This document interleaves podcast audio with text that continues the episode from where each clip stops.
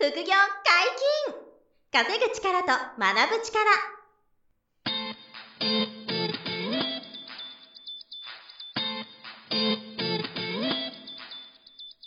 この番組は稼げるようになりたいを叶える副業アカデミーの提供でお送りいたします。副業アカデミーはあなたが副業で稼げる状態になることにコミットしたスクール。初級コースから上級コースまでさまざまなジャンルの副業ノウハウを学んでいただけます詳しくは「副業アカデミー」で検索くださいこんにちは、小林正宏です。山本博史です。よろしくお願いはい、しよろします。くお願いします。本日もサイボーズに所属しながら農業を行う副業家、中村隆太さんにゲストで来ていただいてます。よろしくお願いします。はい、中村隆太です。また、よろしくお願いします。よろしくお願いします。よろしくお願いしますすっごい面白い話を。いや、ね今回どんな話なんですか？深い話ですよ。あの、今回は、まあ、2020年だったコロナショックがありまして、で、その、まあ、中村さんにおいても、コロナショックのビフォーアフターで、なんか働き方に変化があったとか、あと副業家として、まあ、いろいろ活動してよかったなとか、あとその、まあ、副業が今後、ますます、どう、コロナショックを経て、どうなっていくかみたいな話を、ちょっとコロナに絡めてお話聞きたいなと思って、はい。ね、みんな不安ですよね。うん。不安ですよね。で小林さんのこはいう仕事とか、うん。なんか感覚、なんか変わりました？あ、僕らはもう、その在宅で、うん。あの、副業で稼ぎたいなっていう人が増えてるんですね。なんで僕らはすごくお問い合わせ増えてたり、オンラインセミナーの視聴はすごい増え増てえて。いるんですよ、さまで。おー。はい。なのでそこで僕らはちょっと役に立てればいいなと思って、えー。そのいわゆるし金融資産を増やすための副業という意味で支援をしているとうんいうのが僕らの、まあ、まあ、得意分野としてやってます。うん。山山さんのとこはなんか感じるとこあります？いや、まあ、副業ではなくて、まあ、実際の仕事の中では、やっぱり、スポーツジムをやってるんで、うん。あ、リアルなんだ。そうなんですね。はいはい。それでそも、こで、まあ、パーソナルジムなんでそこまで影響を受けてないですけど、新規のお客さんっていうよりはもう紹介でしか来てない感じですかね。あなんかやっぱ変化があるってことですね。そうですねなどちらかというと、小林さんと違ってマイナスえそうです、そうです。ーネガティブな方ですよ。ね。はいはいはい。もう本当に人それぞれいろんなね、はいあ。の変化があるんですけど、まあ僕の場合は、その、まあ、サイボーズっていう会社によ週に4日、はい。日本橋まで通ってたっていう話なんですけど、まあ今行ってないんですよね。ほぼ。うんあの、オフィスには。オフィスにはね、日本橋にね。はい。で、な、なんなんで行ってたんだろうって話ですよ。何のために行ってたんだろうええあ、もうそのレベルですね。おかしくないみたいな。え、そのリモートワークでやると、あまあ、結もともと構できるなそういうツールでね、うんやってまあたのにもかかわらず、うんなんで日本橋まで行ってやってたんだサイボウズさんってグループウェア作られてたんですから、うん確かにリモートでうんコミュニケーション取れるツーうル、ん。なんか開発されてるんですよ。おかしいんじゃないか。で例えば、なんかそういう振る舞いをはい見せつけたかっただけみたいな。でもね、それわかるな。それはちょっとあったんじゃないでまあなんかあると思います。どの企業もなんか。行って仕事やってるふりみたいはいはいはい。なるほど。な。なんかそういう自分がいたんじゃないかとはいなるほっていうのをこう振り返るど。。ああ、そうですね。うんで、まあそういう意味で今は、その、またね、あの、12月に入る直前ですけども、うん。コロナが増えるうんような状態にもなってきながら、はい。まあ今もほぼ日本橋には来ずに、はい。千葉県の印西市の自宅の周りで、畑の中も含めてそこで仕事をしている。はい。できるじゃん、みうんサイボーズさんはもう週5テレワークで、あの、OK っていうことですか？そう、選べるってことですね。まあここが面白いところで、その、来るなとか、あの、まあ来いとかっていう話じゃなくて、うん。個人個人が、その、そこの組織とか、うん。部署とかはい。の多分、うんカラーがあると思うんで、はい。そこと、それそこと会話しながら、自分はこういう働き方にするっていうのを決めるっていうことをやる会社なので、もちろん、あの、行かなきゃいけない仕事もあるから行ってる人もいるし、はい。えーまあ、うちみたいに行かなくても全く問題なくやってる組織、その社長室みたいなところもあるから、まあそこはあるんですけど、基本うちのチームは、ほぼ出社なし。なるほなしですね。はい。オフィスはじゃあ、いらないんじゃないのっていうぐらいの感じ。あ、そうそう、だからガラガラで、うん。どうしようかみたいな。どうど。日しよう本橋ですもんね。日本橋のねめっちゃ高いですよ。めちゃめちゃいいとこですから。家めちゃめちゃいいとこですから。ね。ですよね。そう。まあ、あの、不動産会社さんからはね、はい。どうされるんですか？みたいな。あタブさん、これ、契約どうするんですか？みたいな。もうなんか、なんか、本当にね、あ。はい。心配されてますよね。はい。どどうするんですか？誰も来てないみたいですけど、みうたいな。ん、なるほど。テンパーぐらいかな？テンパーはい20%パーぐらいかもしれないですね。あー400人ぐらいいるんですけど、うん。40人、まあマックスピークで100人いるかどうかわからないんですけど、まあま行ってもそんな感じ。はい。もうなんか誰もいないみたいえな、そんな状態ですね。あの、テレビ CM が印象的ですよね。頑張るな日本頑張るな日本って、ああれすごい、炎上あれすごい、かなり勝負してる CM ですよね。勝負しました、勝負しました。勝ね。負しましたよ。印象すごい残りましたけどね。うん。まあ経営者の皆様へっていうメッセージですけど、えーまあ、頑張らなくてもいいとこ頑張らなくてもいいんじゃないみたいなメッセージですからね。はい。まあそんなのも、割とあの、あの、好印象に持たれていて、うん。僕の甥いなんかも、おじさん、最高です、あの、広告のああ、です。ね。えーはいそんな感じですねじゃあ結構プラスですかね、現状その、本当そうですね。影響は。働き方にとっては、もうずっとその千葉県でお仕事そうね、個人の話でいくと、まあ1時間今日かけては日本橋に来るっていう時間が片道あっい。たわけですけど、そうですね。それなくなっちゃうよね、みたいな。うん2時間ないわけです。この2時間は、どうでしょう？最初何に使おうかみたいな感じ。なったと。ねそこ仕事にはなんないんですか？そこはもうこれがね、えっ、と、僕の話でいくと、はいさっきの前回のうん3つのはい。副業三つの副業の三つの。はい。の中うでん。表せるんですけど、うんまあ例を言ってもいいですか、はいもちろん。まあ例えばその、朝起きます。うん通常だと6時ぐらいに起きて、僕の朝早いので、えっと、1時間かけて7時半ぐらいには会社に行ってました。この時間がないわけです。うん。で、何をやったかというと、まあ夏の時は、畑の周りが草だらけになっているので。この草なんか、なんかやっぱり、なんかその土日にそれを買う、狩るっていう状態もあるんだけど、うん。朝早く起きて時間あるんだったら朝でいいんじゃないと思ったりするんですよ。うん。で、朝やるときに、その、ただ単にやるわけじゃなくて、はいその畑は実はうちの畑ではなくて、隣の近所の土地を借りてやってる。うんはい。で通常昔はそこの、あの、オーナーさんが自分で、あの、掃除してたんで。草なるほど刈りをして。で、それを朝ね、うんその通勤時間がなくなった分を使って、こうやり始めるわけです。はい。えこれってどういう意味なんだろううん。まあ畑はタダで借りていると。はい。で、これをやることによって、隣の近所のオーナーさんが喜ぶかもしうんうん。れない。もうなんか、その自分の畑の周りをきれいにしながら、その近所の人たちとのつながりを強化しているっていう意味もうん。あって、社会資本が多分育まれてる。っていうふうに。まあ自分で意味づけるわけです。はい。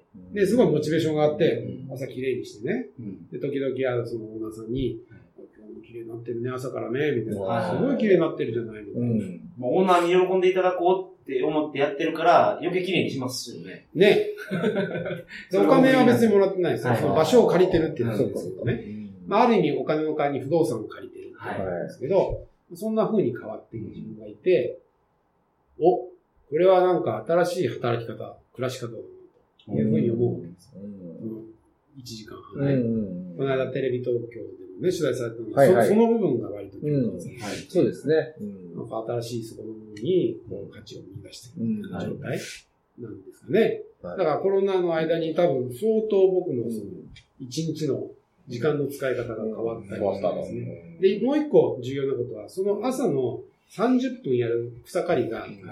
結構体力使うんですよ。ああ、確かでさっき言ったいう、この、えっと、3なるほどつの章の人的章の健康に。の貯金に寄与している。なるほど。あここも今気がついたら、ここもちょっとずつ溜まっていった止まってるし、まあ、メタボにはなってないので、うん。はいなるほど。まあいい運動になってると。いい運動になってるうん結構通勤って体力使ってるんですよね。あー一時間半はいらしいです。はいだけど、通勤やめてから太り出した方がすごいああ、そうか。確かにね。それにも寄与している。なるほど。もうこれ副業じゃん。っははい1時間と。ていう解釈なで、るほどね。あの、コロナの後、まあ、時間の使い方が変わりましたと。変わりましたとうんもとっとやってらしたその複数の業っていうのがいっぱいあるじゃないですか。うん9つ。うんで、これはそのコロナへの影響で、すごい減速したとか伸びたみたいなのはあったんですか？減速はしましたよね。減速はしました、やっぱりね。で、副業講座みたいなのが増えました。あ、逆に言うとそこ個別に来る。やっぱりクラス具体的にどんなことですか？副業講座っていうのは。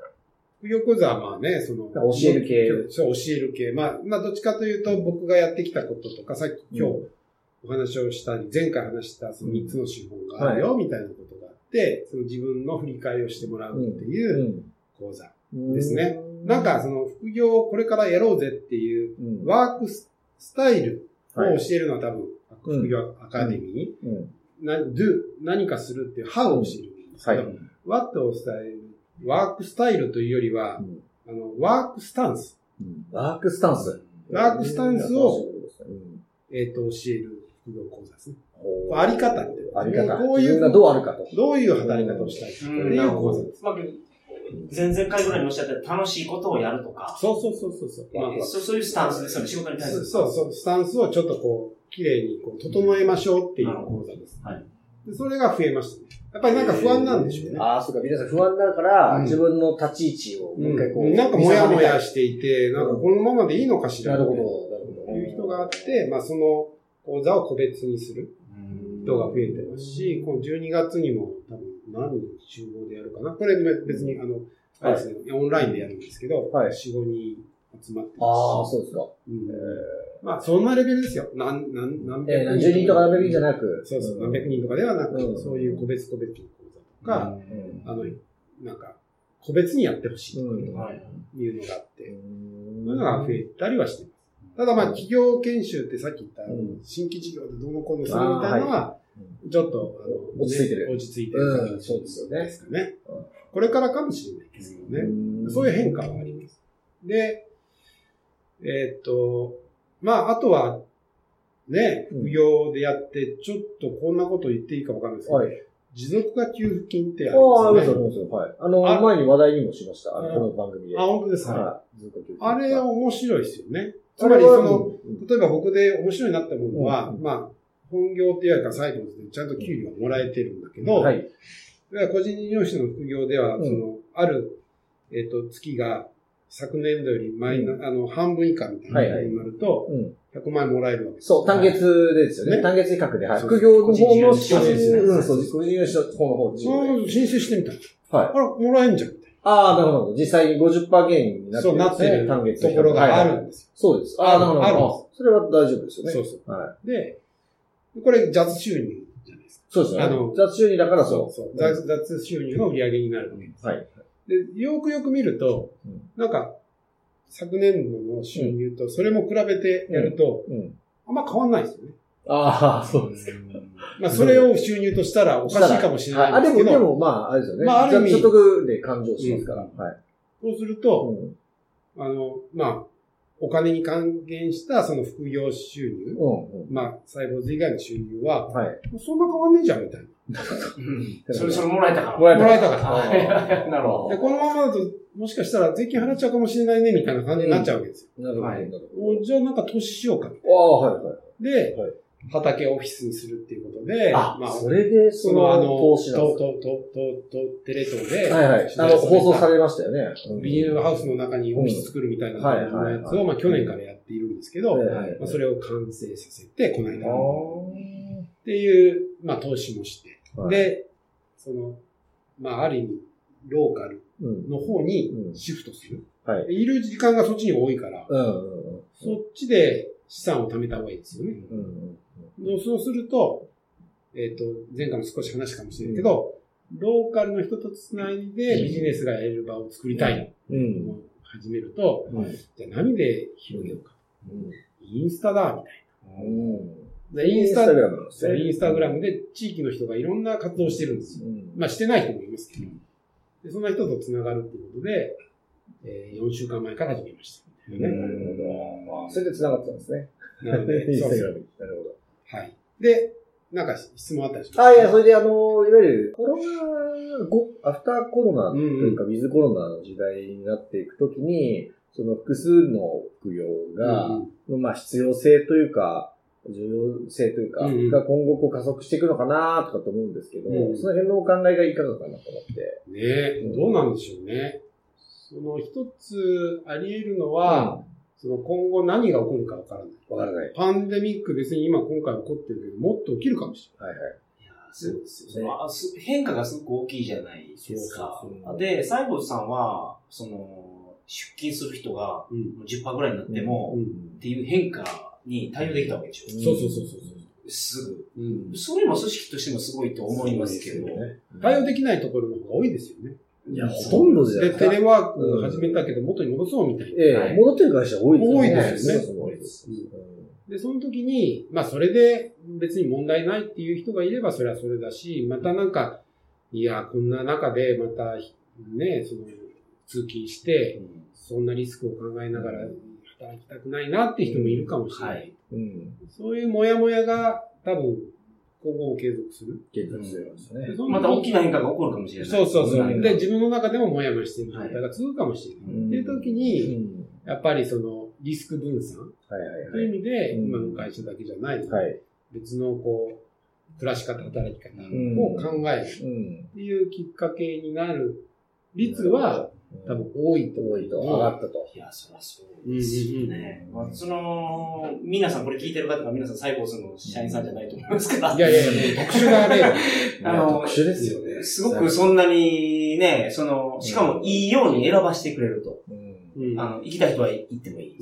出勤しなかったら出勤しなくてよくで自分の成果がちゃんと会社に伝えることができる仕組みができてるってことでしょ、それは。うんでもまあ、ある意味ね、はい。それは自分で選ぶから、はい。自分が選んだことによる責任っていうのが、あの、ちまっとうので、まあ、それは多分どこにの会社でも一緒で、うん。あの、まあ、やれって言われてやれてる部分もあるし、うん。いや、僕はこれをやりたいんですってやれば、うん。それなりにまた責任をまとるんで、うん。その状態は多分どこもフラットだと思うんですけども、あの、まあ、一つ言われるのは、なんか予測できない状態が今後とも起きるでしょうと。うんということだし、うんその需給のバランス、マクロに見たときに、あの、このママッチング、働く場所のマッチングをし直さなきゃいけない時期ですよね、今ね。確かに。ね、なるほどこう、こう、はいつまりだから、つまり、働き手と、そうそう、その働くべき会社で、マッチのズレがかなり出てきてる。今出てきてるわけですよ。うん。で。僕から見ると、うんもうちょっとマクロ的な話をすると、うんいっぱいが飲食店がまあ、なんかと閉じたりもしたりとか、一番やばいのはアパレル系です。うんアパレル何の多分支援もなく、はい。ね、新宿の青山が、例えばちょっとうん事業を小さくしますみたいな話の中で、うんまあ、僕から見ると、ちょっとあの、冷たい言い方になったら、ちょっと伝わり、伝わっちゃう可能性もあるんですけど、うんまあ、基本、供給過剰うん。なわけです。はい。ね。まあ、服とかは確実にそうです大上げよね。にという。まあまあ、どこ行ってもお店ありますしそうそう、今までが供給過剰だったっていう話なだけなんですよね。コロナ。なるほど。で、コロナによってそれが、まあ、わか、見えたっていうだけです。うんで、その供給過剰の分が今、ちょうど調整されていて、うんで、供給が必要なところに対して、またその、うん、例えばその、まあ、貧困の話とか、はい。そのなんか生活ができないっていうところがまたこう、こう、浮き彫りにされてるわけで。す。はい。そこに多分、ちゃんとうん。仕事の場とか、その、まあ、その、暮らしの場がないといけないっていう状態も見えてて、それをこう、うまくマッチングをさ、しなきゃいけない、まあ時代になってきてるんだろうなっていうふうに見えてるので、そこにこう、多様なね、関心で働く場所が、なんだろう、じ時間をこう区切ってはい。できるっていうのが、多分こう、インターネットの世界でもあったり、うん。場所も選ぶやりながらも、リアルに、まあ、農業をやるっていううん。場も必要な時に、それも両方できるっていうようは。ない。選択肢がまあ増えてるわけで、なるそれをまあ、インターネットというものも使いながら、こう、うまくマッチングしし直すっていう、うん。転換期みたいなって換ますよね。し直すっていううのが始まった始まった。始まったって本格的な情報社会にななりつつあるっていうだと思うんですね。僕から見ると。やっとそうなった。その情報はけどみんなじゃあどうやって感度を高めて集めればいいんですかね。そのマッチングが合ってないんじゃないかって感じてうるお父さんが例えばいらっしゃったとして、そこを今度、その、まあ、いろんな会社側からもそうだし、自分の思いからそうだし、マッチングビジネスする人はたくさん結構いたりするんで、はい。うんそこに、まあ、うん。まあ情まあ報収集。そうそう、そういう人の情報収集したり、あの、まさにそこが今、ちょうど、うん。あの、なりつつある。うん。うん。まあ、フリーランスの中での、例えば、その、時給の、その、うん。マッチングするサイトも、まあ、はい。せ法整備はまあ全然できてないですからね。うん。なるほど。うん。今たくさんありますけど、はい。そうそう。まあ、例えば、雇用するっていう時の、そのマッチングする事業ビジネスはいろんなルールがあるけど、フリーランスを、こう、こう雇用したり、こう、やり取りする、まあ、そういうのが、まあ、うん。多分今起きつつあるっていうことなので、この間、あの、あれ、今お話聞いて思い出したんですけど、とある経営コンサルタントの方がおっしゃってて、うんあの、一つは、あの、まあ、まさにやってらっしゃいますけど、ローカル、うん。地元に根ざしたコミュニティが増えるっていう考察をしてる人がいて、それはまあそのコロナの影響があって、あまりこう、移動が減るから、うん。やっぱり地元でできることとか、地元で出会う人とか、うん。とその社会資本とか人的資本を、まあその培いながら、まあ金融資産もうん。当然っていうようなことで、じ地元一つ一つのコミュニティとか情報交換の場が増えていくだろうと。そこに参加して情報収集するっていうのは一つかもしれないですよね。うん今のその山本さんの答えうんとしては。で、あと、まあ、それはまあ一つあって、あとはさっきおっしゃってましたけど、インターネットがまあとはいえすごく流通していて、えっ、と、今後ますますもう歯止めが効かないじゃないですけど、加速するじゃないですか。で、印象的だったのが、うんあの、リアルでの密が今ダメじゃないですか。そうですね。コロナウイルスの原因で。で、あの、ただ、インターネット上に密を作れって言ってました。おー、面白い。そう、インターネット上に密が作れる人が今後、その、成功していく、あの人だから。だからいわゆるインフルエンサーとかもその一つですよね。インターネット上で密を作れる。うん。であとは、ローカルに、あの、その自分のチームや仲間やコミュニティがある。うんこの2本を抑えていくことで、その、こう、アフターコロナで、その、強く生きていける人になり得るぞっていうことを、この間、例えば、とある勉強会でおっしゃってたのを、今聞きながら、うん思い出しましたけど、そうそうそう。結構そういうポイントですよね。で、インターネットで密を作れるっていうキーワードにもうちょっと補足をすると、はいはいはい。密に入っていく。あっていうそうですね。はいまずそっちですよね。そうそう。作れる人ってなんかやそうっぱりそうですね。そうですね。一部なんですよ。一部だし、ちょっとレベル上がってそうそう。作ってるところに、まあ僕から言うと、あの、巻き込まれる。はいま、巻き込み力じゃなくて、巻き込まれる込まれ力力だ。力が僕は大切で、巻き込まれ力。はい込まれ力。巻き込まれてポッと入っていく。その、はいインスタでも何でもいいけど、そういうところに入っていく。なるほで、入ってみて何かを感ど。じて、何か行動に起こしてます。うんはいで、それが情報だったり。情報だったり、そうですね。出会いだったり。ね。そこでさっきのミスマッチみたいなのがまた、また見つけ直せ、見つけ直せる。マッチングし直す。うん、しますはい新しいマッチングをし直す。巻き込まれるか。巻き込まれ力だからマッチングって言うと、自分から能動的にこの探しに行きそうですけど、自分に合ったところをう。ん。なんか入ったら向こうからみたいな。あ、そう、いいとこから声かかってきたら最高ですよね。そうそうそう。もうやってみようみたいな。はいそこもやっぱり、ちょっとアクションを起こしてでも変わってみるといいですよね。うんあと、まあ時間もないかもしれないですけど、さらに加えると、うんそのローカルっていうキーワードでいくと、はい。その、ローカルがそういうコミュニティがこう活発化すると、何が起きるかっていうと、うん。エッジの効いたローカルができるんですよ。つまり、今までのローカルって、例えば、あの、県庁所在地って、東京のコピーなわけですよ。うんどこ行っても同じ駅降りたら、うんビルがあって、うんはい。大通りがあって、なるほど。で、どこ行ったって同じみたいな。うん。で、これが、この、やっぱり、同一化につながる。うんで、ビジネス的に言うと、どんどんどんどんローカル化すると、そこにエッジの効いた商材がいっぱいできる。う。うんん。そうすると、面白いものあるからそこに行こうとか、はい。その、東京と違うコピーしたものが存在せずに、そこのローカルなサービスとか、その商品とかが生まれてくるので、はいはいはい。このローカルに一旦、ちょっとグローバルに行き過ぎちゃってる。日本全国でネーションワイドに同じものが出来上がっちゃってるものが今回シフトして、ローカル側の個々の面白いものが閉じた状態だからこそ、まあ、ガラパゴスっていう言葉が昔ありましたけど、地方地方でガラガラパゴス化していくんですよ。うん。そうすると、金的なものがなくなっていくので、うんまたそこに面白いものがあるぞっていう、希少価値性なビジネスっていうのがね。生まれてくると。くるっていうのが、これが世界的に行われている。ええー、なるほど。で、まあ簡単に言うと保護主義っていうです。ちょっとまたリスナーの人が何何の話だったんですけど、そのトランプさんが保護主義はいはいはいはい。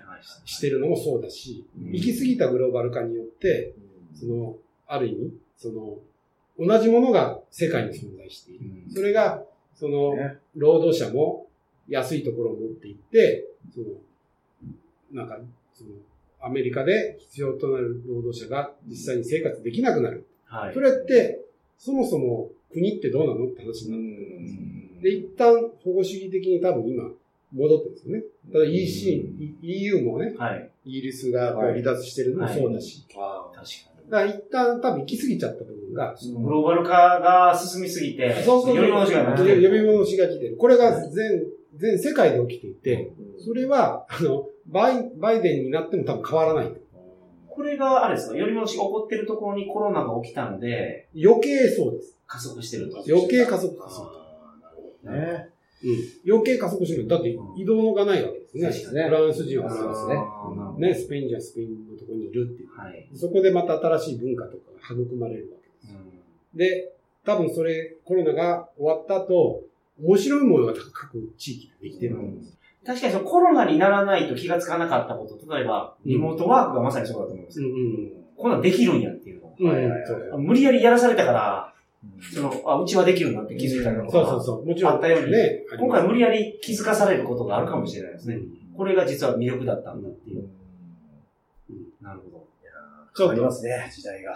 本当に。これから大きな転換期ですね。だからローカルです。ローカルキーワード。ローカルと、またインターネットのローカルです。はい、勉強になりました。ありがとうございまた遊びに来てください。はい、こちらこそ、本当に、あの、小林さん、ありがとうございまます。した。今日のお話ありがとうございました。副業解禁、稼ぐ力と学ぶ力、そろそろお別れのお時間です。お相手は小林正宏と、中村隆太と、山本博史でした。さよなら。さよなら。この番組では皆様からのご質問を大募集しております副業に関する疑問・質問など副業アカデミーウェブサイトポッドキャストページ内のメールフォームよりお送りくださいませ